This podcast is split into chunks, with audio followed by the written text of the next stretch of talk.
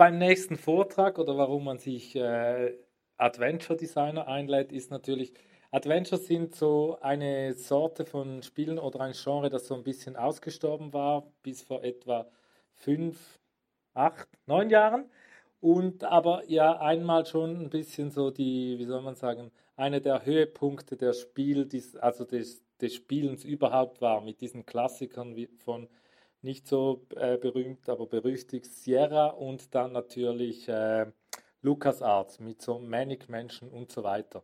Und es ist eigentlich schön, dass man äh, wieder zunehmend auch Adventures sieht, die hergestellt werden, vielleicht einfach als noch, um es vorwegzunehmen, Adventures sind deswegen aus Game Design Sicht so kompliziert, weil fast jedes, äh, jedes Rätsel, das drin vorkommt, mehr oder weniger ein Unikat ist. Das heißt, es ist sehr aufwendig, es zu machen. Es ist sehr aufwendig, das Ganze zusammenzubauen, also eine Story zu finden in der Langzeitmotivation und diese Rätsel eben so gestalt, zu gestalten, dass sie im Kleinen auch Spaß machen. Und das ist auch die große Herausforderung. Wenn man jetzt unsere äh, Game Design Studenten in Zürich sich anschaut, die müssen das einmal ein Semester lang tun und das ist bei uns so das Semester, wo 50 Prozent der Studenten dieses Gefühl kriegen, Mann, ich krieg's nicht hin.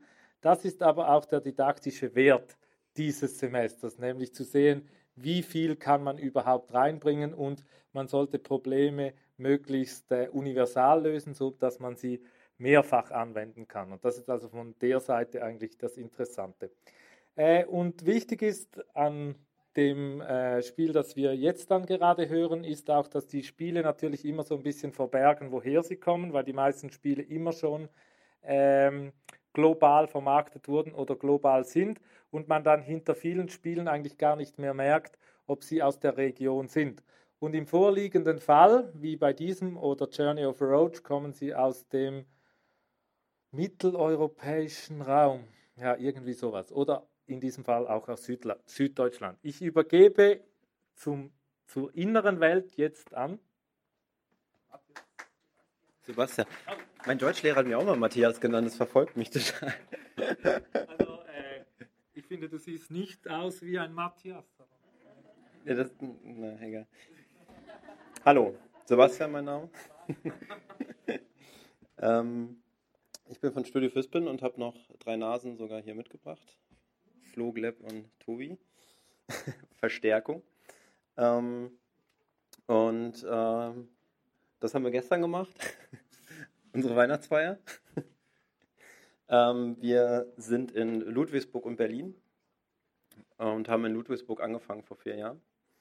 Und ähm, in Berlin haben wir eine Art äh, Indie-Game-Kollektiv zuletzt auch noch gegründet, wo wir mit mehreren anderen Entwicklern zusammen ähm, Knödel essen zum Beispiel. Aber auch andere Synergien suchen. Aber heute soll es vor allem. Oh, weiter weggehen vielleicht? Ich weiß nicht. So ist besser? Ja, okay. Ähm, so heißt ja dieser reißerische Titel dieses Vortrags, die Rätselmacher. Ähm, naja, so das passiert, wenn man versucht, sich einen Titel auszudenken. Aber im Prinzip ähm, leite ich erstmal kurz ein, wer wir überhaupt sind und was wir so machen als Firma. Ähm, ich bin Mitgründer von Studio Fispin und Game Director und wie gesagt Ludwigsburg und Berlin. Und unsere Leidenschaft ist es eigentlich so, originelle, charaktergetriebene, interaktive Welten zu gestalten und Geschichten zu entwerfen. Und das machen wir seit 2011, seit Anfang 2011. Wir konzipieren, programmieren ähm, ja, Spiele und auch multimediale Projekte. Dabei skalieren wir unser Team auf teilweise bis zu über 25 Leute, über Freelancer, je nachdem, weil wir im Prinzip immer projektbasiert arbeiten.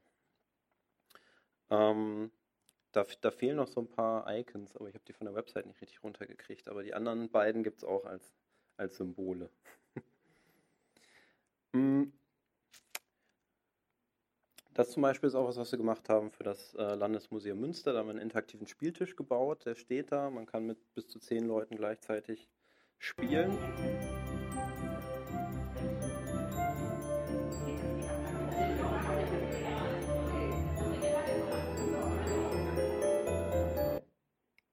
Und man handelt Frieden aus. Aber darum soll es heute Abend nicht gehen. Ich wollte es nur mal kurz zeigen, mit was wir uns noch so beschäftigen. Also auch Serious Games. Dann gewinnen wir auch mal Preise mit Check.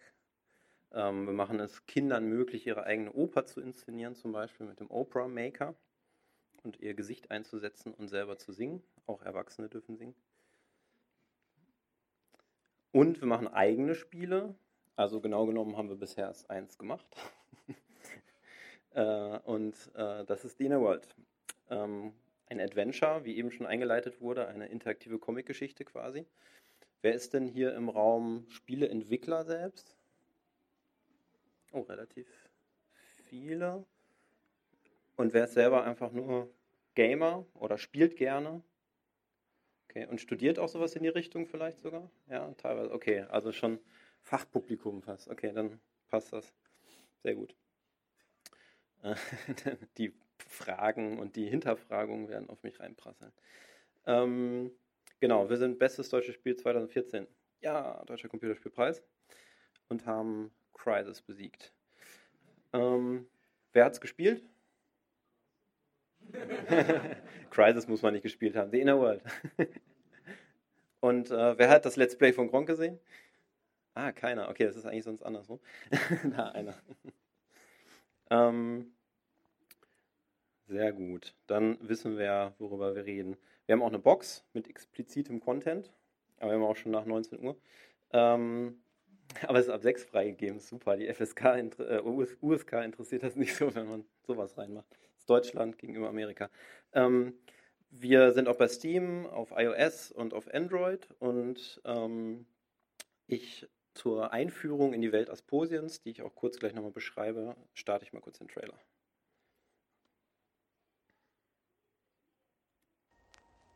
Mitten in einem unendlichen Reich von Erde existiert eine sehr unwahrscheinliche Welt.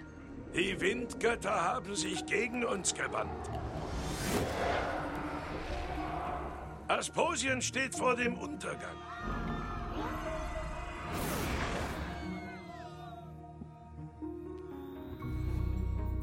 Robert ist ein einfacher Novize. Keine Sorge, ich bringe alles wieder in Ordnung. Nein, Robert, Junge, bleib hier! Doch dann trifft er Laura. Und was glaubst du, was du da machst, du Clown? Ich, ähm... Laura hat eine Mission. Ich muss meinen Vater finden. Und du hilfst ihr dabei. Stell dich einem unglaublichen Abenteuer. Löse das Rätsel um die Windgötter und begegne dabei dem stolzen Volk der Asposa. Interessierst du dich schon lange für Müll? Toll. Ich sitze fest im Wald der Bekloppten. Gemeinsam mit Robert findest du eine Wahrheit, die Asposien für immer verändern wird. The Inner World erscheint im Juli 2013.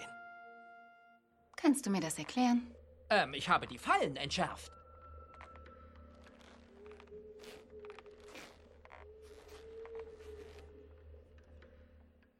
The Inner World. Überall erhältlich für iPhone, iPad, PC und Mac. Ja, so sah das Spiel dann am Ende aus, ähm, aber es war ein, beziehungsweise eigentlich waren es ja gerade noch Zwischensequenzen, aber ähm, es war ein langer Weg dorthin. Und zunächst stelle ich nur mal kurz die Welt Asposien vor, die wir auch ähm, tatsächlich als allererstes entwickelt haben, also diese Welt, diese IP quasi. Also Intellectual Property, also das Universum, wie, wie Star Wars. Fast das gleiche. Ähnlich erfolgreich. Ähm, und gegen, gegen alle Gesetze der Wahrscheinlichkeit liegt Asposien, ein riesiger Hohlraum inmitten des unendlichen Erdreichs. Das da. Und wenn ich in Asposien hinaufschaue, in den Himmel, kann ich die Lichter der Häuser auf der anderen Seite der Welt sehen. Mir ist heute beim Bauen der Präsentation das erste Mal aufgefallen, dass da gar keine Lichter sind. ich benutze dieses Bild eigentlich immer. Naja, stellt euch vor, da wären Lichter. Bei Innerworld 2 machen wir es anders. Spoiler! Äh, Asposien bekommt Luft durch die drei großen Windbrunnen. Und alles Leben basiert auf Wind ähm, in einer Art mittelalterlichem Setting. Und die Asposa glauben, dass der Wind ein Geschenk der Windgötter ist. Hier ist ein Windmönch zu sehen, der Erleuchtung sucht. Der es aber nicht ins Spiel geschafft hat, leider. Das passiert auch. Ähm, Phosphos heißen diese kleinen Tiere, die beleuchten diese sonst stockfinstere Welt und sie leuchten durch diesen beständigen Windzug, der durch die Brunnen kommt in die Welt, durch Asposien. Und das ist so ein bisschen unser Grundsetting gewesen dieser Welt. Und dann haben wir uns überlegt, was für Figuren könnten denn da leben. das sind die Asposa. Das ist Robert, unser Hauptcharakter tatsächlich, mit dem man auch das, äh, das Abenteuer besteht, also die Geschichte. Und ähm, der hat eine Flötennase. Ja, mehr muss man dazu nicht sagen. Ihr kennt ja das Spiel. Ähm, und was macht man hauptsächlich in einem Adventure, wenn man das spielt? Man löst Rätsel. Und ähm, um halt die Geschichte voranzutreiben. Und ein Beispiel hier. Oh Gott, das ist jetzt, Moment, das sind ganz viele Folien unterteilt. Mal durchklicken. Jetzt gleich alles da wahrscheinlich. Ähm, das ist ganz am Anfang des Spiels. Und ähm, man sieht es zwar nicht, aber, also weil die Szene ein bisschen weiter ist, aber oben auf dem Sims rechts sitzt eine Taube eigentlich, die man fangen muss, weil die dem eigenen Chef was gestohlen hat. Ein Anhänger. Und man kommt aber nicht ran. Das ist auch so ein Grundgesetz des Adventures. Man kommt immer irgendwo nicht ran, wenn man zu klein ist. Eine Leiter im Inventar wäre gut. Ähm, und von dieser Aufgabe ausgehend, dass ich diese Taube fangen muss, ist zum Beispiel in diesem Fall, um mal so ein typisches Adventure-Rätsel zu beschreiben, oder eins zumindest, was wir gemacht haben, ob es typisch ist, weiß ich nicht. Ähm, diese Taube sitzt da und ich komme nicht ran. Okay, was mache ich? Die Taube hackt aber die ganze Zeit auf einen Fisch ein, der da bei ihr liegt. Das heißt, sie steht anscheinend sehr auf diesen Fisch. Und ähm, ich muss irgendeinen Weg finden, die Taube da runterzuholen. Also bastel ich mir aus verschiedenen Elementen eine Steinschleuder, unter anderem aus einem sehr elastischen Wurm und einem Stück Holz. Ähm, und wenn ich aber auf die Taube schieße, dann ist sie total äh, gut im Ausweichen. Das heißt, es bringt überhaupt nichts. Ich muss halt auf den Fisch schießen, damit der Fisch runterfällt, damit die Taube hinterher springt, weil sie ja so auf den Fisch steht. Und dann haben wir die Taube am Boden. Aber immer wenn ich mich hier nähere, dann fliegt sie plötzlich wieder weg. Das heißt, nächstes Problem. Ähm, wir finden aber ein Glück, weil es ja eine Welt des Windes, da sind ja überall Windhosen, äh, eine Windhose, die wir uns schnappen und ähm, stülpen die über die Taube. Dadurch fangen wir sie. Dachten wir uns zumindest, weil Windhosen sind ja hinten offen, also fliegt die Taube wieder oben raus. Äh, sowas haben wir häufiger auch im Spiel benutzt als eine Art Hinting. Das heißt, man probiert was aus, kriegt auch einen kleinen Film dazu, also eine, eine Konsequenz, die einem aber einen Hinweis auf die eigentliche Lösung gibt, obwohl es falsch ist, was man gemacht hat. Oder noch nicht hinreichend genug. Das heißt, wir müssen eben, also wir sehen ja, dass die Taube da wieder rausfliegt, also müssen wir äh, die Windhose zumachen. Und deswegen brauchen wir einen Faden und dann den Faden kriegen wir aus so einer Puppe und die kriegen wir von dem Müllhändler, der rumsteht. Also schon allein im ersten Level tausend Sachen zu tun. Das heißt, äh, die Aufgaben des Rätseldesigners ist es eigentlich äh, eine Tür, die eigentlich einfach auf sein könnte, möglichst kompliziert zu blockieren, dass es möglichst lang dauert, durch sie durchzukommen. Und ähm, allgemein gesagt, man läuft herum und schaut Dinge an.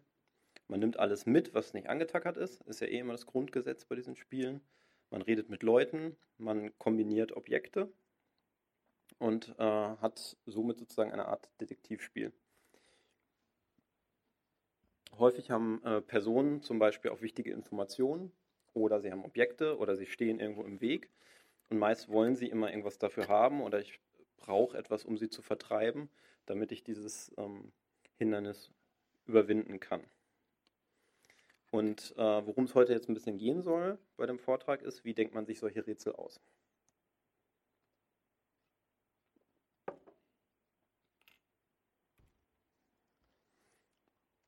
Zunächst mal ziemlich analog. Also es wird gebastelt mit Papier und ausprobiert und es werden Prototypen gebaut auch digitale. Da rechts, ist, das gibt es auch äh, bei der Online-Version, ne? kriegt man den mit dem Prototyp von Flo gebaut. Funktioniert fast, ja.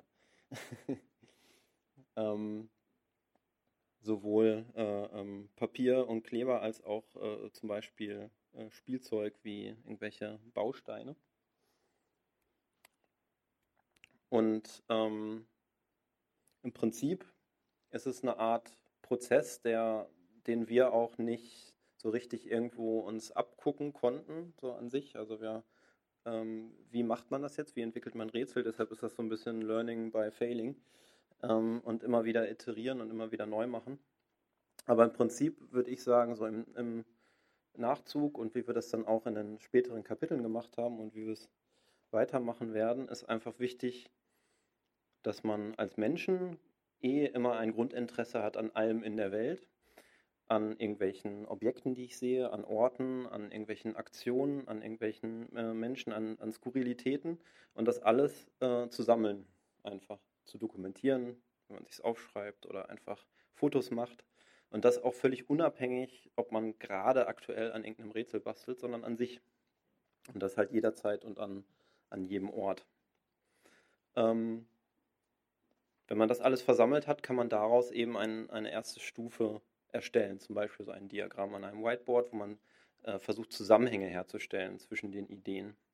Und diese Diagramme kann man natürlich variieren, je nach der, der Feinheit, die man braucht, der Auflösung. Aber das erzähle ich gleich noch, auch wenn es jetzt gerade noch ein bisschen abstrakt wird, sieht man da gleich auch nochmal was. Aber das sind erstmal so die Schritte. Man hat erstmal so eine Art Stoffsammlung, man versucht es zu sortieren und erstellt irgendwann dann so eine Art Walkthrough. Das heißt, da sind nur ganz klar die Aktionen linear runtergeschrieben, was ich mache. Also eine Parallelität wird nicht abgebildet, sondern ich nehme den Schlüssel, äh, ich gehe dann dahin, ich benutze den Schlüssel mit der Tür, dann öffnet sich die Tür, dann gehe ich rein und so weiter. Ähm, und die ähm, GO haben wir es genannt, die Game Object Liste, war dann wirklich die technische Erfassung von all diesen Logik-Zusammenhängen äh, für die Programmierer, um wirklich jeden Fall abzudecken sozusagen, damit egal was ich mache, was ich miteinander kombiniere, eine Antwort kommt, die irgendwie passt und mir einen Hinweis gibt oder nicht. Und das Rätsel an sich ist äh, im Idealfall auch vom Setting oder vom genauen Kontext äh, ent entkoppelbar. Ähm, also es soll einer allgemeinen Logik durchaus folgen und man soll drauf, äh, drauf kommen können, einfach im Prinzip.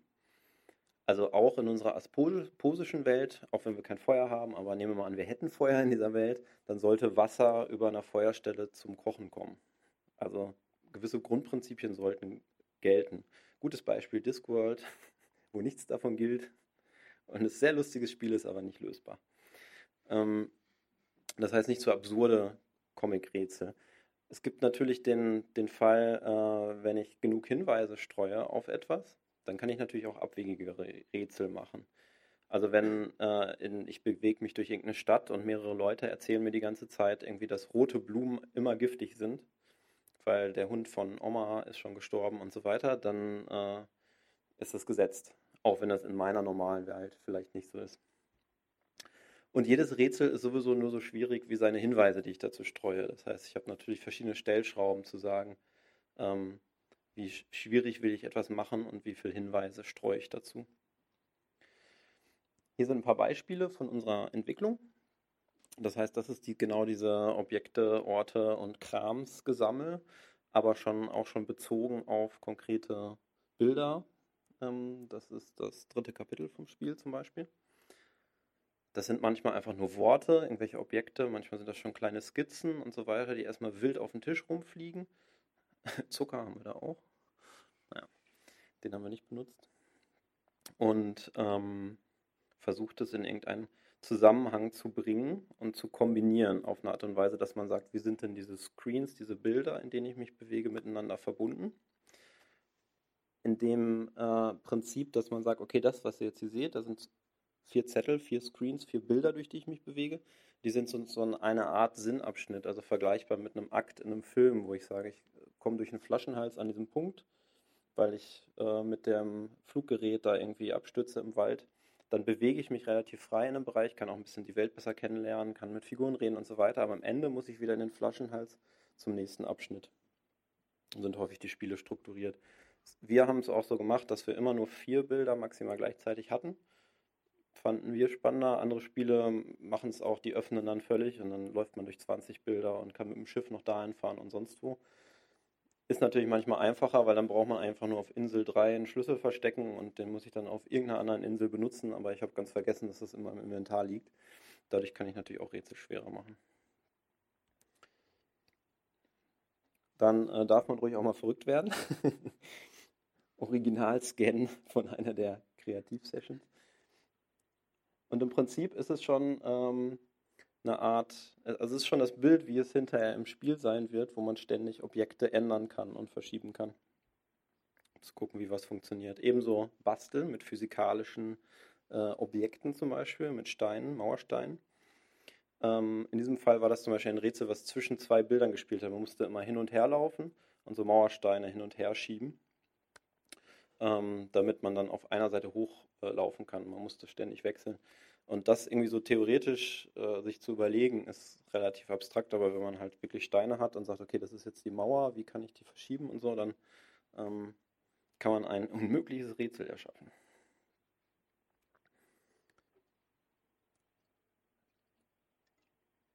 Das Ganze fängt man dann an, irgendwann ein bisschen in einen größeren Kontext zu setzen.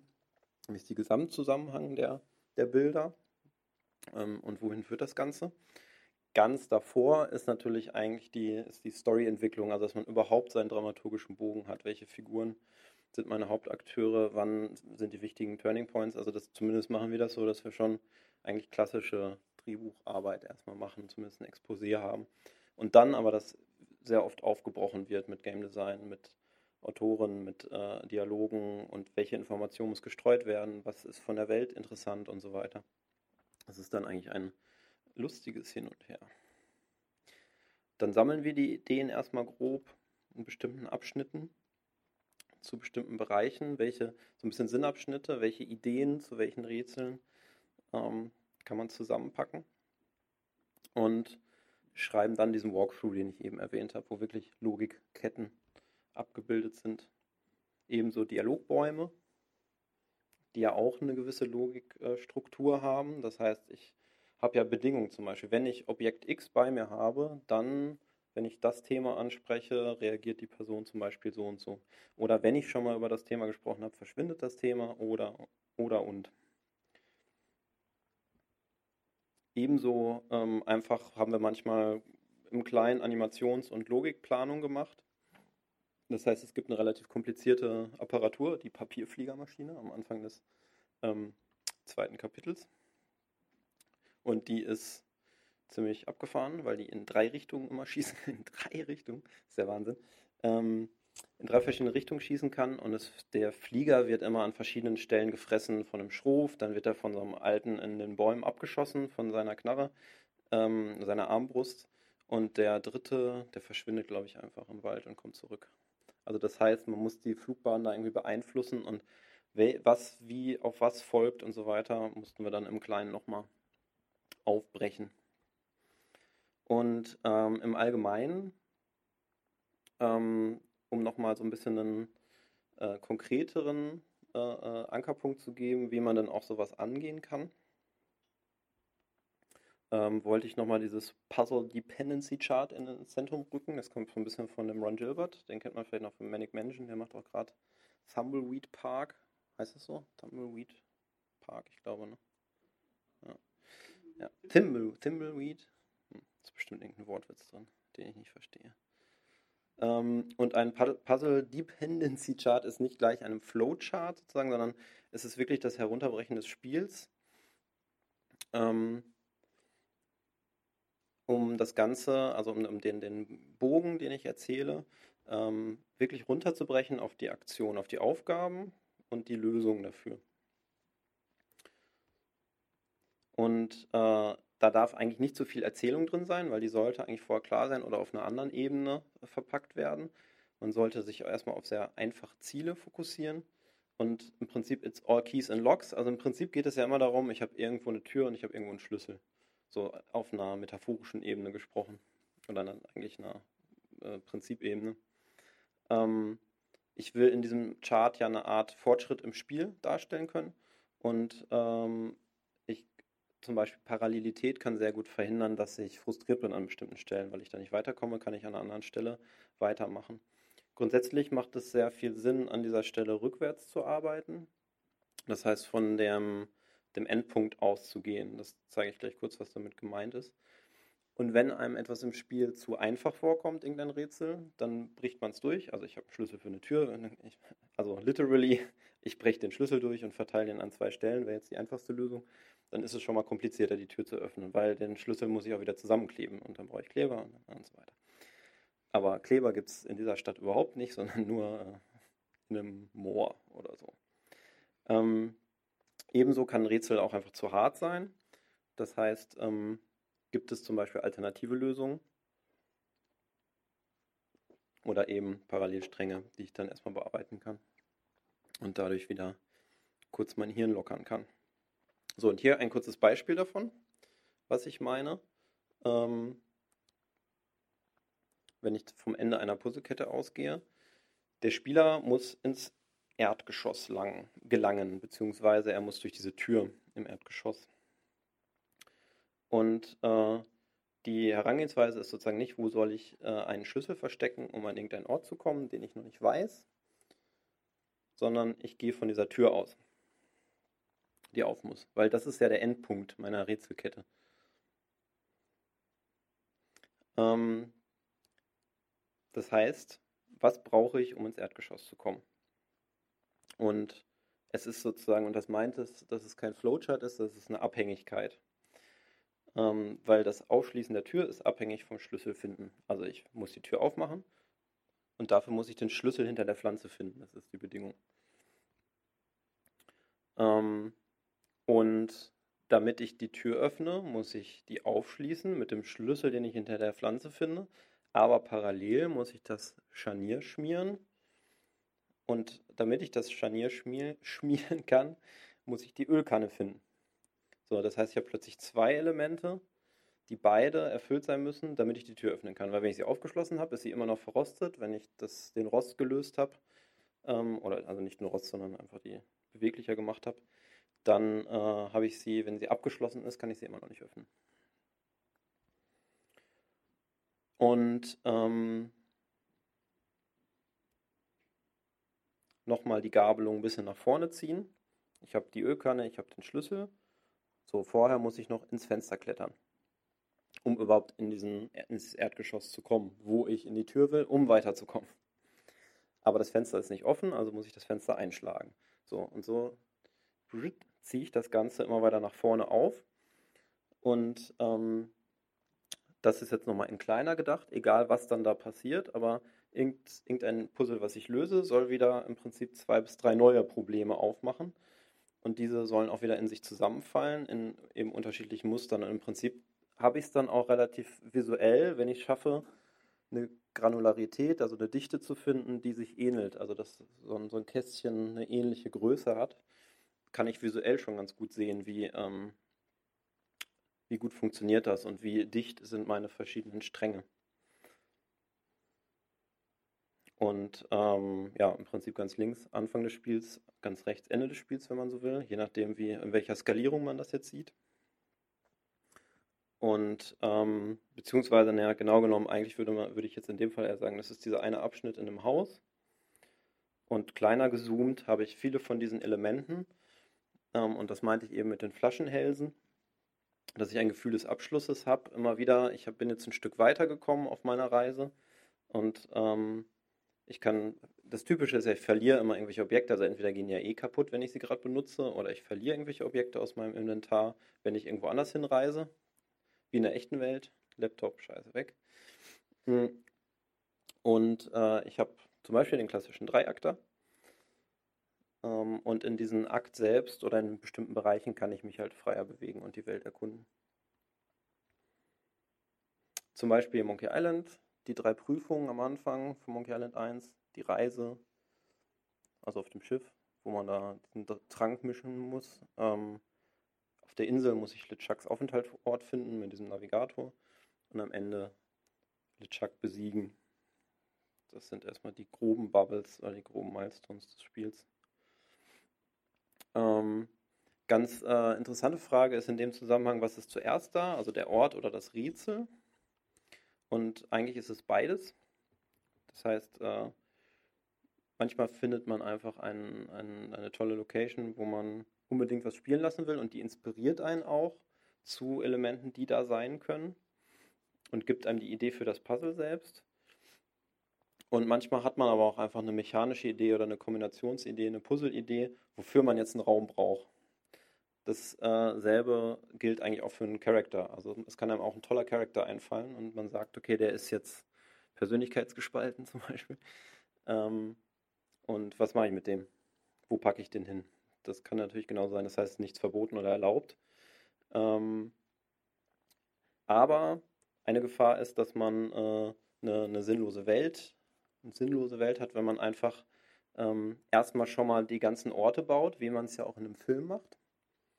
Ähm, dass ich die, die, das Storyboard mache mit den verschiedenen Szenen, ähm, ohne eigentlich die Puzzle dafür zu haben. Ähm, das, wir haben zum Beispiel beim ersten Kapitel von Inner World am längsten gebraucht, weil es teilweise schon äh, viele Screens gab und wir haben die dann versucht zu füllen und haben uns aber teilweise auch dann zu sehr an die Screens geklammert, dass wir die jetzt auf jeden Fall füllen müssen. Und wenn man nicht mehr flexibel bleibt, vielleicht auch, weil man schon an einem bestimmten Punkt der Produktion ist, leider, ähm, und die verwenden muss, dann wird es kompliziert. Ähm, und wir haben eigentlich immer zu zweit gearbeitet. Äh, das heißt, in täglichen Kreativworkshops quasi über Monate hinweg. Ähm, und man muss immer mindestens einen dabei haben, der schlecht zeichnen kann. Äh, oder auch gut, aber meist schlecht. Und ähm, wir haben immer wieder im äh, Hin- und Herspiel mit der Autorin, die wir immer wieder dazugeholt haben, um so ein bisschen dramaturgisch wieder auf Spur zu kommen und uns nicht nur so in Rätseln zu verwuseln, um da Feedback zu bekommen. Genau. Jetzt habe ich nur noch mal so ein Beispiel von äh, dem Sumpfrätsel von Monkey Island 3. Also Setup ist, Guybrush will an eine Liane rankommen, der Hauptcharakter, weil er im Sumpf steckt. Am Ende muss er ähm, ans Seil kommen, weil das hilft ihm aus dem Sumpf raus. Dafür muss er einen Stock entfernen, der da dieses Seil festhält und daran hindert, dass es zu ihm schwingt. Mit geladenem Pusterohr muss er auf den Ballon schießen, damit der Stein runterfällt, der den Stock wegmacht. Und vorher muss ich den Ballon mit der Aktion, äh, also eigentlich sprechen, aber das ist in dem Fall pusten, kann ich es dann benutzen, damit der Ballon, den ich bei mir gerade gebaut habe, darüber pusten kann. Das Pusterohr muss ich aber auch vorher bauen, aus einem Schilfrohr und einem Dorn. Und äh, den Ballon mit dem Stein muss ich aus dem, äh, den Ballon muss ich finden und den Stein auch. Das ist einfach. So kann man sich aus dem Sumpf befreien. Nur mal als Beispiel noch für eine kleine, kleine Kette, die auch wieder von dem Ziel ausgeht. Also wie komme ich hier aus dem Sumpf raus, beziehungsweise wie komme ich ans Seil ran und eigentlich auch dem, ich stecke fest, weil ich bin im Sumpf. Auch schön, ist ein Ort. Kommt zum Beispiel eine Idee auch einfach von einem Ort. Hm, Sumpf, Treibsand, ich kann mich nicht bewegen. Schöne Situation. Also für den Spieler, für Guybrush nicht. Hm, Genau, das hatte ich eben schon, Sammeln und Jagen, was Inhalte angeht. Ähm, Objekte, die es in dieser Welt geben könnte. Ähm, also in, in der man spielt, das heißt, äh, alle Objekte in unserer Welt haben ja auch gewisse Eigenschaften. Also Heliumballons zum Beispiel können was äh, heben. Es gibt Prinzipien des Magnetismus, äh, Feuchtigkeit, Schlüssel, Schlüsselloch und so weiter. Grundsätzliche Sachen, die man immer wieder variieren kann, um was Besonderes zu schaffen. Es gibt Charaktere mit ihren Aufgaben, es gibt Eigenschaften, es gibt äh, Wünsche. Also der kleine Junge auf der Straße bei Inner World wünscht sich ja unbedingt einen Schatz mit den Augen der Basilen. Also der ist ja eh so ein bisschen durch, der Typ. Aber ähm, und diesen Wunsch kann man ihm dann auch erfüllen, indem man einfach irgendwelche Murmeln nimmt. Weil es eine Art äh, gesellschaftlich gelernte Sache ist, dass Kinder etwas für einen Schatz halten was wir Erwachsene nicht für einen Schatz halten würden, wie zum Beispiel Murmeln, die besondere Augen haben. Oder dass eh Murmeln, die wir noch von früher kennen, auf jeden Fall äh, auch so ein bisschen wie Augen aussehen. Hm. Dann, ja, was haben wir noch? Informationen, weiß, wo jemand ist, Besitztümer und so weiter. Die klassische Laundry List, also die Einkaufsliste, ich muss Objekte X, Y und Z besorgen, damit ich eine Voodoo-Puppe baue, damit ich ein Auto baue, ein Flugzeug, ein Leibchen für das Kind. Oder auch irgendwelche zufälligen Ideen oder irgendwelche willkürlichen Ideen, wie das über Ketchup ja die Farbe wie Blut hat. Könnte irgendetwas sein, was man an irgendeiner Stelle verwenden kann. Ja, auch nur äh, von mir Beobachtung auf der Straße, einfach mal Fotos machen von allem. da kommt man immer wieder auf Ideen, Geheimzeichen an der Wand, sind super als Kommunikationsmittel von irgendwelchen Geheimgruppen. Da ist nur ein Pfeil an der Bushaltestelle, also was, wenn man sich vorstellt, was ist, wenn ich einen Pfeil umdrehe, weil der Pfeil ist eigentlich gedacht, um Leute zu leiten, dann werden sie woanders hingeleitet. Ich habe irgendein Gitter. Der Klassiker wäre ja, okay, Gitter auf, Kellerfenster rein, ne, so wie eben bei dem Rätselbeispiel. Okay, einfach. Aber äh, was ist, wenn ich das Gitter mitnehmen kann und damit was ganz anderes machen muss und eigentlich das egal ist, was hinter dem Gitter ist? Also nochmal die Umkehrung von dem grundsätzlichen, weil ich zum Beispiel rautenförmige Plätzchen backen muss.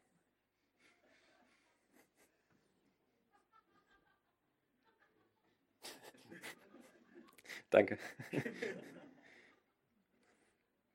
Genau, und jetzt kommen wir äh, zum interaktiven Part, zumindest ein paar Minuten. Können wir mal ausprobieren. Wir bauen ein Rätsel.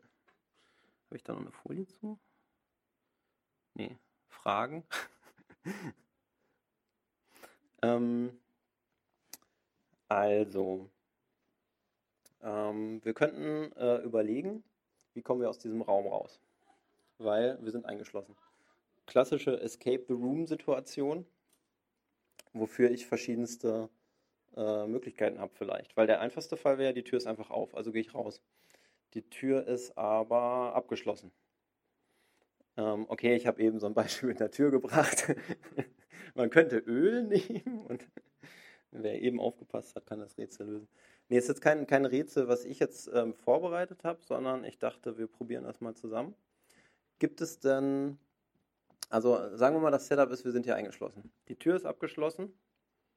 Ist, nur, ist nicht echt. Ihr könnt hier, alles gut. ah, Panik. Und hier ist eine Bombe. Was, Bombe? Ähm, ja, der war ein bisschen doof. ähm, und ähm, dieser Schlüssel ist vielleicht auch weg. Das heißt, wir müssen die Tür irgendwie anders aufkriegen. Hat jemand äh, irgendwelche Ideen, wenn man diesen Raum mal mit Fantasie erweitert? Was könnte hier noch sein? Ja? Zum Beispiel Deckenplatten. Sieht man ja schon, ne, dass sie aufgehen. Okay, alternativer Ausgang. Ja?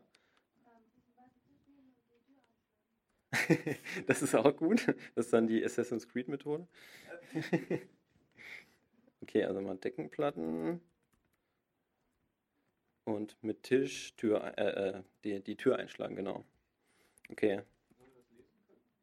Nee, ich, ich schreibe es nur immer so auf, dass ich die, die Sachen da habe. ist privat, ist nichts für euch. okay, und ähm, wie könnte ich dann wäre das Rätsel ja schnell vorbei. Zum Beispiel mit der Deckenplatte. Wie könnte ich das verkomplizieren? Ein Rauchmelder?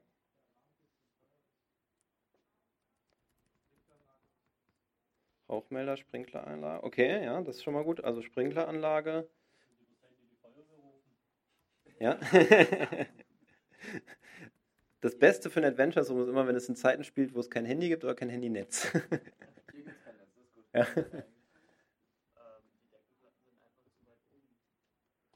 Ich komme nicht dran. Der Klassiker. Sehr gut. Okay, ähm, wir haben die, äh, die Deckenplatten, an die ich nicht rankomme. Wir hätten eine Sprinkleranlage, ist ja auch spannend, wenn ich die auslöse, auslösen könnte durch irgendwas. Wodurch wird eine Sprinkleranlage ausgelöst? Rauch, oder? Feuer auch, oder? Ach nee, das, der Melder ist äh, Rauchmelder, ne? Eigentlich. Nee, es gibt diese kleinen Fiolen, die dann platzen.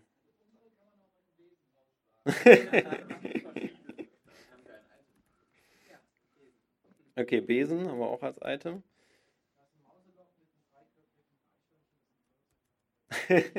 Zum Beispiel. Eich mit dreiköpfiges Einschalten. Wo hast du das mit dem dreiköpfig? Ja, das verstehe ich. ja, ja. Äh, und ist das Segment? Monkey Island, oder? Ach, das ist eigentlich Crack. Ah, okay, na gut. Okay, also wir haben schon mal im Mauseloch ein Eichhörnchen. Was, muss man das ansprechen und überzeugen oder gibt einem das das Feuerzeug einfach? Hat es vielleicht Hunger? Nüsse? stimmt, das steht Klavier, ne? ja. Es mag Musik.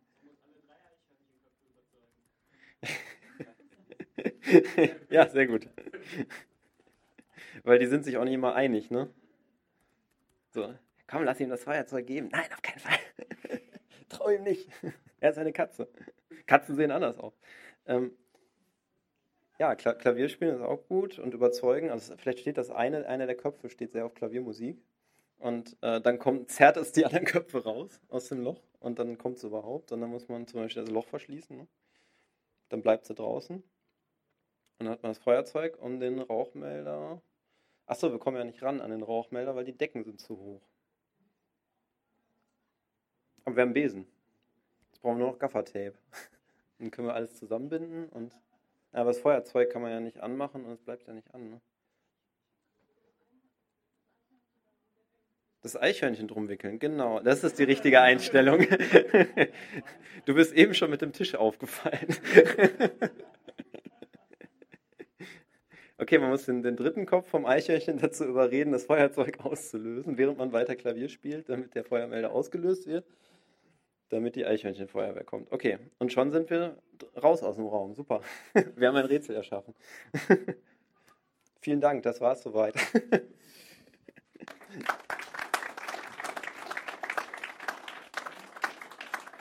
Noch eine Frage oder Bemerkung?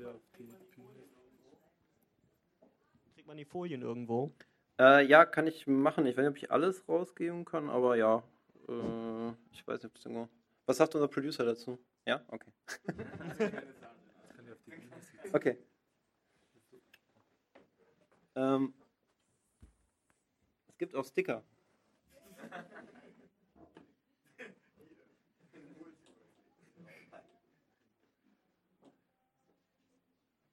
Und Visitenkarten, falls jemand Interesse hat.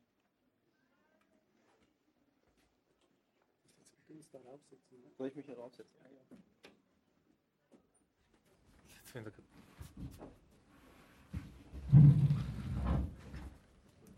So. Meine erste Frage ist ein bisschen nach dem Aufwand, oder? Den ihr betrieben habt. Also nur als Vergleich, das andere Adventure, das da draußen spielbar ist, der Journey of Roach, das kostet etwa 500.000. Um das, wenn man alle Arbeit richtig vergüten würde, oder? Also, das heißt, wenn man richtig rechnen würde. Wie Das- sieht, seid ihr in einer ähnlichen Region? Weil von außen sieht es sehr aufwendig produziert aus. Ja, also es ist ja, es ist Zeichentrick-Animation. ist auf jeden Fall schon mal sehr aufwendig. Sehr, wie du eben schon meintest in der Einführung, die also Rätsel sind immer ein Unikat. Ist natürlich schwierig, was wieder zu verwenden. Der Bereich kommt schon hin. Also das Spiel war nicht so teuer, das hatte aber damit zu tun, dass äh, wir einfach, das auch noch als Studentenprojekt gestartet ist. Und ähm, ja, wir haben viel Auftragsarbeiten zwischendurch noch gemacht und reingesteckt und, und viele Studenten haben auch noch mitgearbeitet. Also es war, ähm, ja, so hat sich das dann am Ende gerechnet sozusagen. Aber eigentlich ist es ein, ein, wenn man so will, das schwierigste Genre, weil ich natürlich bei einem Mario habe ich gewisse Grundbausteine, Die ich immer wieder verwende und kann immer coolere Level bauen, auch wenn sie da sehr perfekt gebalanced sind und gemacht sind. Das ist natürlich ein Aufwand. Aber ähm, ja, jede, jede Minute mehr Spielzeit ist ganz schön viel Arbeit. Ja. Jetzt, wenn, also das interessiert die Leute vielleicht, die eine BA-Arbeit machen und sich dann überlegen, das dann äh, zu publishen. Wenn ihr die BA-Arbeit vergleicht mit dem Endprodukt, um welchen Faktor handelt es sich? Ähm, du meinst den Mehraufwand? Ja, also wenn die BA-Arbeit also ein Aufwandspunkt ist, ist es dann zehnmal mehr oder mit Ähm, also es war ungefähr ein Jahr im Studium. Da haben wir aber hauptsächlich die Welt entwickelt und einen ersten Prototypen vom Spiel und eine Story, die wir dann wieder komplett über den Haufen geworfen haben danach, weil wir völlig unrealistische Zahlen uns überlegt haben im Studium. Und uns überlegt haben, okay, wir haben 60 Screens oder so und viel mehr. Wir haben jetzt 24 im Spiel. Ähm, mega lange Geschichte. und äh, dann haben wir Förderung gekriegt, als das Studium vorbei war. Ähm, 100.000 Euro. Dachte so, Alter, 100.000. Also das muss man sich eben geben, genau so läuft es immer. Weil, weil man auch Student ist, oder? Man ist Student und so viel Geld hat man noch nicht in der Hand. Und dann fängt man an, das erste Mal realistisch zu rechnen, weil man ist aus dem Studium raus und die Leute sind nicht mehr umsonst und der Computer ist nicht mehr umsonst und das Büro ist nicht mehr umsonst. Und dann äh, rechnen wir, wen brauchen wir denn alles wirklich und wie lange brauchen die denn so dafür? Und dann denkst du, oh, ist aber schnell alle, das Geld. Hattet ihr dasselbe Problem, was viele Leute haben, ist, es geht alles so einigermaßen, man ist so wolkig unterwegs, bis dann das Geld langsam zu Ende geht und dann fängt man an, sehr viel produktiver zu sein? Oder habt ihr es so, ich sage jetzt nur, oder habt ihr es als Punktlandung hingekriegt? Ähm, wir haben es als Punktlandung hingekriegt, weil wir, glaube ich, erst ein halbes Jahr vor Release das Release-Datum announced haben. Aber das haben wir dann hingekriegt. Ja. Ähm, aber, also sagen wir, wir sind hinten raus effektiver geworden, weil wir aber auch den Prozess besser verstanden haben. Also das erste Kapitel haben wir mehrfach überarbeitet und die letzten beiden sind relativ, also sehr schnell durchgekommen. Es war eine Kombination aus Erfahrung und auch einfach dem Druck. Das muss jetzt fertig werden, kann man auch, glaube ich, ganz klar so sagen. Wir haben ähm, im Prinzip äh, äh zwei Jahre produziert, durchproduziert mhm. nach dem Studium. Ja. Und ähm, haben ja, wie gesagt, also direkt nach dem Studium sehr stark gekürzt. Die Story, die Anzahl der Screens und so weiter, haben versucht, das realistisch zu halten, haben uns aber trotzdem immer noch überschätzt. Also wir haben die Hälfte gekürzt vom Spiel und haben uns immer noch überschätzt. also zum, sogar ziemlich sehr viel. Also wir mussten äh, Auftragsarbeiten machen, also sozusagen pausieren oder Teile der Leute mussten pausieren. Also es war eine, eine harte Zeit, wo, glaube ich, jeder so in den zwei Jahren seinen Tiefpunkt hatte und auch seine Überstunden hatte. also äh, die Erfahrung muss man vielleicht einfach am eigenen Leib erfahren, um wirklich Konsequenzen daraus zu ziehen. also nur schnell als Vergleich, wenn man Luminosity, Luminosity sich anschaut, oder das sind auch Produktions, Produktionszeiten von drei Jahren bei Ihnen gewesen und das ist einfach etwas, was man realistisch so sehen muss, oder? Eben dieses ich produziere ein, schnell ein Adventure, das ist einfach so der falsche Ansatz schon von Anfang an, glaube ich. Also. Ja, also zumindest wenn man dann auch eine, eine neue Welt hat, neue Charaktere, neue IP, neues und das zum ersten Mal macht. Also den, den Fehler haben wir auch dann äh, danach gemacht, dass wir auch was probiert haben, was erstmal ein ganz anderes Genre ist. so. Also das heißt, ähm, und, und als wir das Adventure das erste Mal gemacht haben, war alles das erste Mal. Und mhm. Das heißt, wenn man dann das zweite Adventure macht, kann man das schon einbeziehen in die Zeitplanung. Aber ansonsten zahlt man viel Lehrgeld, ja. Und also ihr wart zu viert und habt nach dem Studium nochmals zwei Jahre gearbeitet? Also wir waren, es haben alle möglichen Leute noch ihre Abschlussarbeit gemacht. Also insgesamt waren so 25 Leute damit äh, okay. beschäftigt, kann man so sagen. Also ohne die Sprecher, die also ja noch einige mehr waren. Ähm, im Studium waren wir auch schon ein größeres Team. Da waren wir auch schon acht oder neun, glaube ich, würde ich sagen. Boah, ist so lang her. Aber also waren schon einige und sind dann äh, auch wieder größer geworden. Aber es ist ja auch je nach Zeitpunkt, also das Musiker, Sounddesigner sind immer nur punktweise äh, da, mit denen, die dann direkt auch mal vor Ort sind.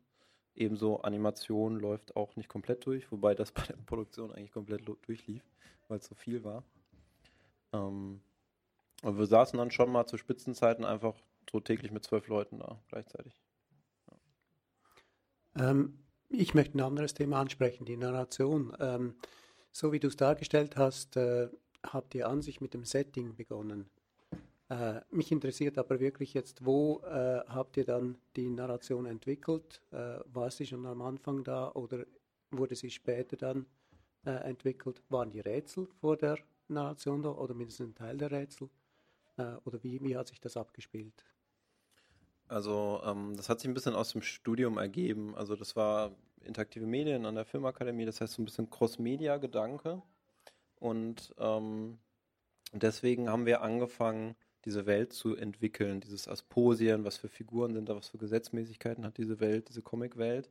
Und das war erstmal unabhängig von einer Geschichte, die da spielt.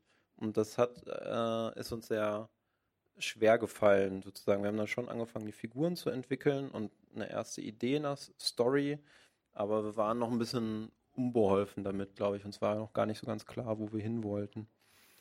Ähm, und der erste Prototyp, den wir auch als Abschlussarbeit dann hatten, da war die Welt definiert, die Figuren, so der Humor. Also das, wir haben eigentlich gefunden, was die Welt ausmacht, aber eigentlich hatten wir in dieser Welt noch nicht so eine richtig gute Geschichte. Es hat noch nicht funktioniert. Und erst äh, danach haben wir dann die, die Narration oder die Story des Spiels gefunden und die haben wir auch tatsächlich wie ich eben meinte, so als, als Exposé, filmähnlich, schon die, die großen Meilensteine, die man abläuft, quasi definiert und welche Figuren sind da wichtig. Und dann das Ganze mit Leben gefüllt, also mit Nebencharakteren, die dann nur rätselrelevant sind und so weiter und haben auch Teile der Geschichte dann noch ein bisschen geändert. Also es war dann ein, ein Wechselspiel. Aber die Grundstory ähm, war dann schon, schon da zu einem Zeitpunkt und die hat sich auch nicht mehr geändert. Also es gibt ja auch einen ein großes Geheimnis hinter dieser Welt sozusagen. Und ähm, die war dann zu Produktionsstart eigentlich schon ziemlich klar, wenn ich mich recht entsinne. Ja. Braucht es für ein Adventure immer eine Verschwörung? äh, Lügenpresse. Äh. Also ich sage das deswegen, also ja. also wer die, das Spiel nicht ganz weit gespielt hat, erfährt das nicht. Es wird so angedeutet natürlich dass es hinter diesen versiegenden Brunnen vielleicht eine Verschwörung geben könnte. Was, wenn man es denn weiter spielen würde, man dann das sich ein bisschen erhärtet. Und deswegen frage ich so ein bisschen, warum für euch Verschwörung so ein attraktives Konzept ist in der äh, Narration und gleichzeitig natürlich auch für die Rätselsachen. Hm. Darüber habe ich mir noch nie Gedanken gemacht. Ähm, ist doch gar nicht aufgefallen, dass wir eine Verschwörung gemacht haben. Ich glaube, es ist.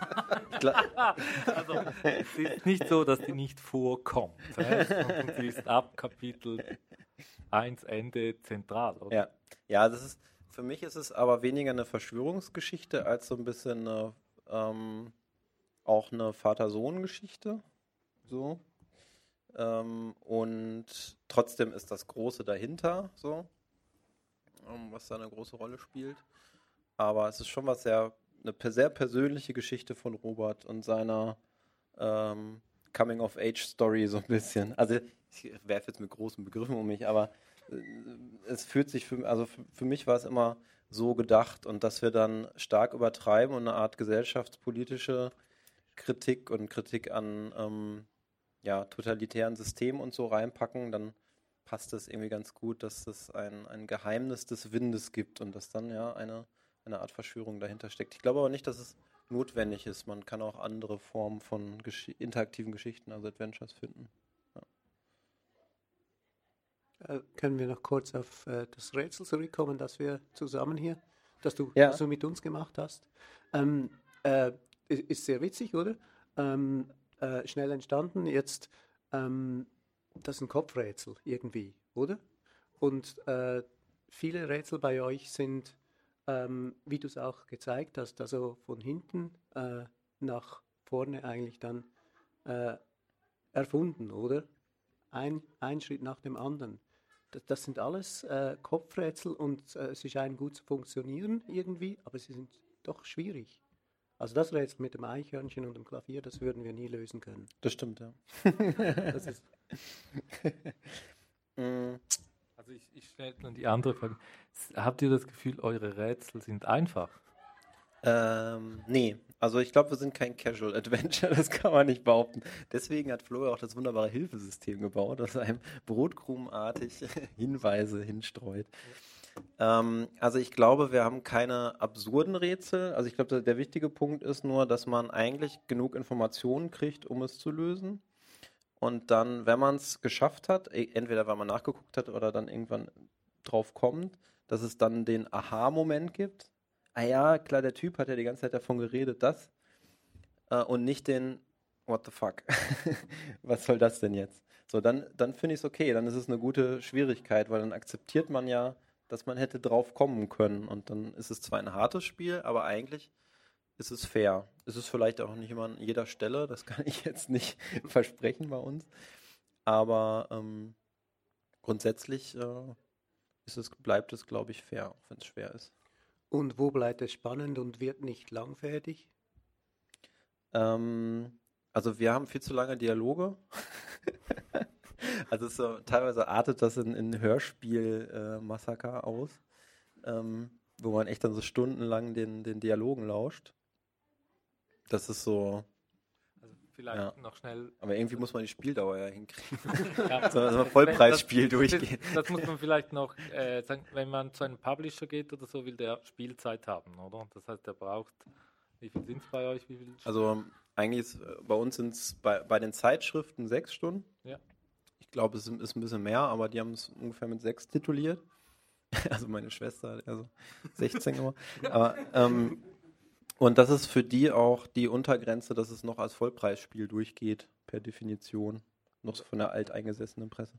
Eben genau, das sind dann die Sachen, die, die einem von den Verlagen vorgegeben werden, obwohl das vielleicht gar nicht mehr so ist, dass die Leute überhaupt so viel Zeit haben, so lange zu spielen. Oder? Ja. Das sind sowieso zwei sehr in, äh, teilweise gegensätzliche auch äh, User Experience, die die Leute haben. Aber, aber wir haben Glück gehabt eigentlich, weil wir haben es nicht auf diese Zeit abgezielt. Ja. Wir haben das, was wir an Produktionsmitteln hatten und was wir erzählen wollten, versucht so zu verdichten und sind dann da gelandet. Also wir haben es, wir haben eher so im, im Nachhinein mit dem Publisher geguckt, okay, wie viel Spielzeit haben wir eigentlich?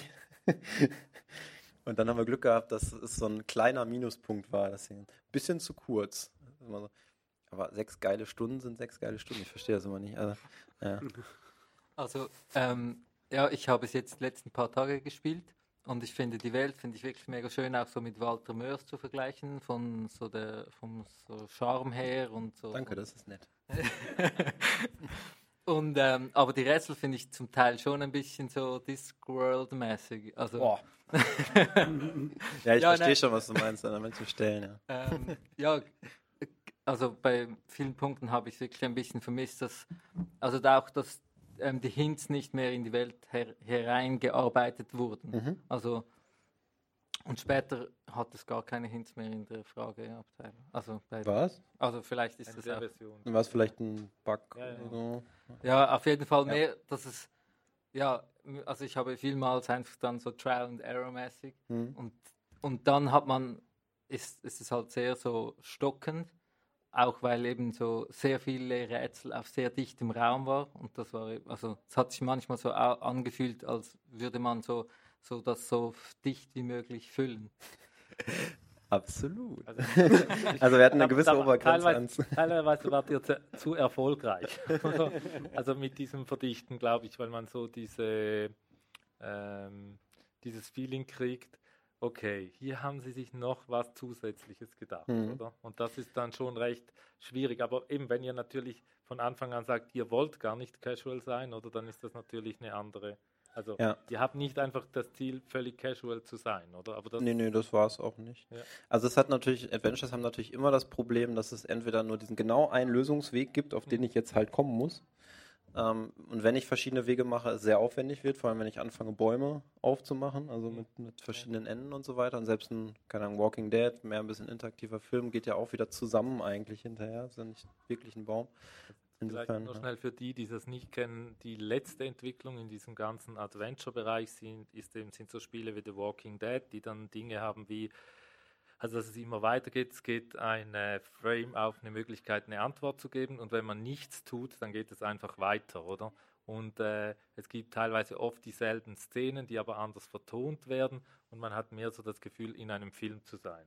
War sehr erfolgreich wie eben The Walking Dead und war nicht so erfolgreich bei äh, Game of Thrones, das meiner Meinung nach eine totale Katastrophe war mit dem gleichen Set. Aber das ist so die letzte Entwicklung, die dann mehr eigentlich äh, quasi zu, ich spiele das einfach am Abend, ohne mir was zu überlegen. Eben was du, also das wäre Mhm. dann die andere Richtung, wenn man euch, glaube ich, hier setzen würde, bei eher klassischen äh, Manic Menschen und so weiter. Und das ist dann die andere Richtung, die einfach wirklich nur noch erzählerisch ist und eigentlich, ja, Mhm. Also was ich ganz, ganz schön fand, es gibt dieses Tiny Thief oder so, das ist so ein Casual Adventure. Das fand ich ganz spannend, weil das wirklich schon eigentlich klassisches Adventure ist, aber sehr symbolisch arbeitet und sehr einfache Strukturen und mehr so eine Levelstruktur.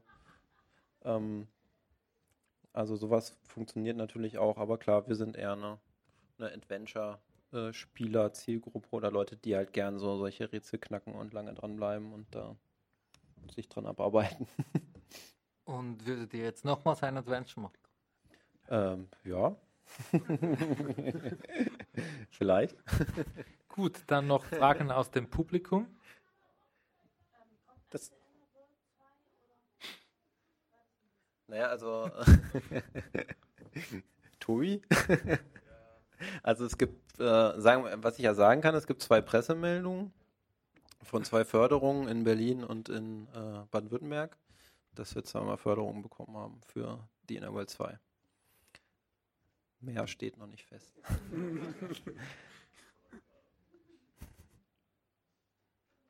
Wenn niemand eine, dann stelle ich eine Frage. Also man hat die Chance, jetzt eine weitere Frage zu stellen. Wie weh hat es getan? Also wann habt ihr die, ich nenne es mal Close-up-Szenen gedreht? Also es gibt so äh, Szenen, da sieht man zum Beispiel was, wie soll man sagen, man sieht etwas, was passiert und dann geht die Kamera näher ran mhm. und es wird reingezoomt. War das schon von Anfang an drin oder habt ihr das erst später gemacht? Ähm, das war ein Stück später kam der Gedanke auf, ich überlege gerade, ähm, ja, um, um einfach äh, Details zeigen zu können, um ähm, Varianten auch zeigen zu können, ja. wie ähm, etwas hätte passieren können und nicht hätte passieren ja, können. Aber ja, du meinst genau. den Fakt des Ranspringens selbst? Ja, also weil, weil man im ersten Moment, also ich hatte auch das Gefühl, dass es eher später kam, weil man dann das Gefühl hat, ihr habt die die Auflösungen für die Bilder habt ihr die genommen, die ihr schon hattet, oder? Und für die Oh ja. und für die Vergrößerungen war es dann so einen Tick, also wenn ihr eben Wir haben es ein bisschen unscharf gezeichnet ja. sozusagen, also so eine Art ne, Deep ja. Depth genau. Focus, genau. aber wir mussten die die Bilder nehmen, die wir hatten, was auch wieder zu deiner Frage eben mit den äh, viel Inhalt auf, auf wenig Screens. Wir hatten im Prinzip hatten wir tatsächlich produktionstechnisch irgendwann den Punkt, okay, wir können nur so und so viele Bilder ja, machen. Ist logisch. Und dann haben wir halt geguckt, okay, was könnte cool sein? Okay, dann versuchen wir da in diesen Bildern viel mhm. zu verstricken und machen auch immer diese Vierer-Pakete. Mhm. Also ich glaube, das mit den Vierer-Paketen hat mir jetzt beim Spielen geholfen, oder? Weil mhm. das ist ja dieses, also wer diese äh, Spiele kennt, wo dann alles freigeschaltet ist, wo man dann nicht mehr weiß, ob irgend am Anfang noch was war, das man übersehen hat. Das, äh, das engt ja auch den Optionenraum sehr ein, oder was man eigentlich machen kann und funktioniert eigentlich komplexe Rätsel dann nur darüber. Also oder sonst muss man eine Karte einbauen, wo man springen kann. Ja. Keine Fragen aus dem Publikum? Ah, doch, da. Ich habe eine Frage. Ähm, was ist äh, für euch die Plattform der Zukunft für solche Spiele? Also ich meine, äh, PC geht wohl, ist wohl langsam eher rückläufig. Ähm, iOS und äh, Android, auf den kleinen Monitoren funktioniert das auch nur so halb gut. Also Tablets ist schon ganz okay.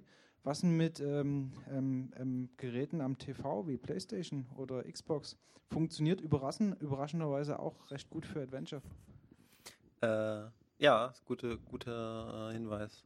Ähm, Konsolen machen Sinn. Ja, also Konsolen sind gerade der, der Markt, der noch recht preisstabil ist im Verkauf. Also Steam ist ja relativ kaputt, also digitaler PC-Mac-Verkauf. iOS sind die Preise auch schwierig. Also wenn man da über 5 Euro verlangt, dann ich, ich, ich. Ein-Sterne-Bewertung. Mm. Insofern äh, sind die Konsolen tatsächlich sehr interessant, ja. Das stimmt.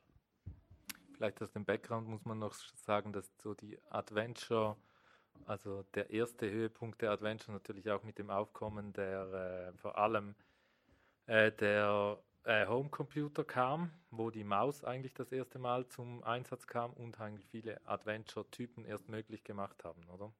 Also das wäre wieder das, was das Problematische macht, eigentlich mit ähm, von der Bedienbarkeit her in der Point-and-Click-Adventure, ja, wenn man mit Konsolen arbeitet. Aber eben, ja, man, genau, man muss eine Controller, also eine, eine Steuerungslösung finden, aber ich meine, äh, war jetzt gerade eher so als Markt betrachtet. Ja, ja als, als Markt betrachtet. Ja. Ich sage nur einfach, das sind so die Sachen, die man so im Hinterkopf haben, also natürlich hat, ja. wenn man sowas herstellt. Mit dem Controller? Ja, ja das ist, äh, man kann dann auch auf die äh, Quicktime-Ebene gehen, ganz, ganz links außen, die wie bei Heavy Rain und so, oder? Das ist von mir aus gesehen die Frage, was verliert man und was verliert man nicht, oder? Also das ist schon so eine, so eine Frage, ja, die man sich als Entwickler, glaube ich, stellen muss, oder? Weil es ist, je, jeder Vorteil ist immer auch gleichzeitig sein Nachteil. Also das ist halt das Problematische. Jetzt haben wir, glaube ich, hier vorne und dann da ganz hinten. Ja, dazu, dazu habe ich zu der vorherigen Frage auch noch eine äh, Frage speziell zu Linux. Äh, ist da mal irgendwas angedacht oder warum macht äh, das keinen Sinn? Äh, Linux gibt's ähm, eigentlich. Ja, auf Steam, ja. Also auf Steam gibt es die Linux-Version. Gibt es das auch? Ah, ja. ja. Ne, weil stand vorher dran, wo Sie es gezeigt hatten, äh, für PC und, und für äh, Mac. Ja. ja, der Trailer war ein bisschen älter, da war das noch nicht mit drin, aber da wir auf Steam wollten, äh, hat Steam verlangt, dass es eine Linux-Version gibt. Ähm, ich glaube, das hat, ich weiß nicht, ob das damals schon damit zu tun hat, aber die haben ja jetzt diese Konsole da, die eigene, und die ist, glaube ich, auf Linux-Basis. Also die wollen möglichst viele Spiele auch für ihre eigene Konsole haben. Ähm, aber es gibt eine, es ist immer so eine, also im Prinzip ist es ja auch häufig eine wirtschaftliche Entscheidung, wo geht man hin und was kostet so ein Port und was kann, was kann dabei rumkommen. Aber dadurch, dass äh, Valve da so ein bisschen drückt, ähm, gibt es häufig von Spielen eine Linux-Version tatsächlich. Danke. Jetzt haben wir nach hinten eine Frage. Danke, es sind zwei Fragen. Habt ihr es geschafft, eure Entwicklungskosten wieder einzuholen und über welchen Weg vor allem? Also war das dann vor allem Retail oder PC oder Tablets? Äh, äh, erste Frage äh, ja. Zweite Frage Mobile. also Mo Smartphone und Tablet dann? Genau. Okay. Und Okay. Also können, können wir auch gar nicht unterscheiden, glaube ich, ne? Ich glaube, das siehst du nicht. Ähm, und zweiter Platz ist Re äh, nee, nee, nach Mobile Retail, ne? Ja. Also Box lohnt sich schon noch, aber man weiß nicht wie lang. Also in Amerika ist ja schon, aber das wird ja auch kommen. Aber Adventures haben vielleicht noch ein bisschen eine Sonderstellung, weil man noch so schöne Boxen macht und es noch ein bisschen so eine Sammler.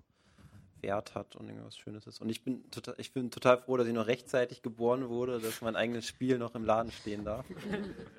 dass nicht alles nur noch Einsen und Nullen ist. Danke. Gut, vielen Dank und äh, nochmals einen kräftigen Applaus für die innere Welt.